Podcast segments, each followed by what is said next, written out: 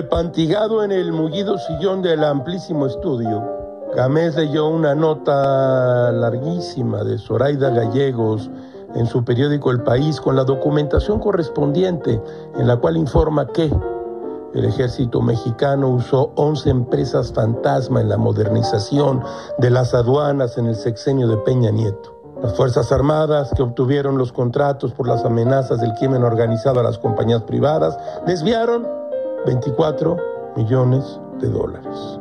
Durante el sexenio de Peña Nieto, la Sedena participó en un plan de modernización de infraestructura en las aduanas más importantes del país, donde utilizó 11 empresas fantasma a las que desvió 385 millones de pesos. Virgen Santa, dice Gilgamesh, esto ya se descuajaringó. Si la Sedena recurre a la creación de empresas fantasmas, esto se ha convertido en una pandemia y un pandemonium de verdad.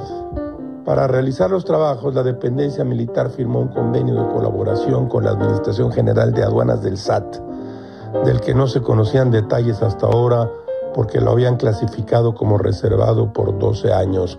Císcalo, císcalo, diablo panzón. Todo es muy raro, caracho, como diría Mahatma Gandhi.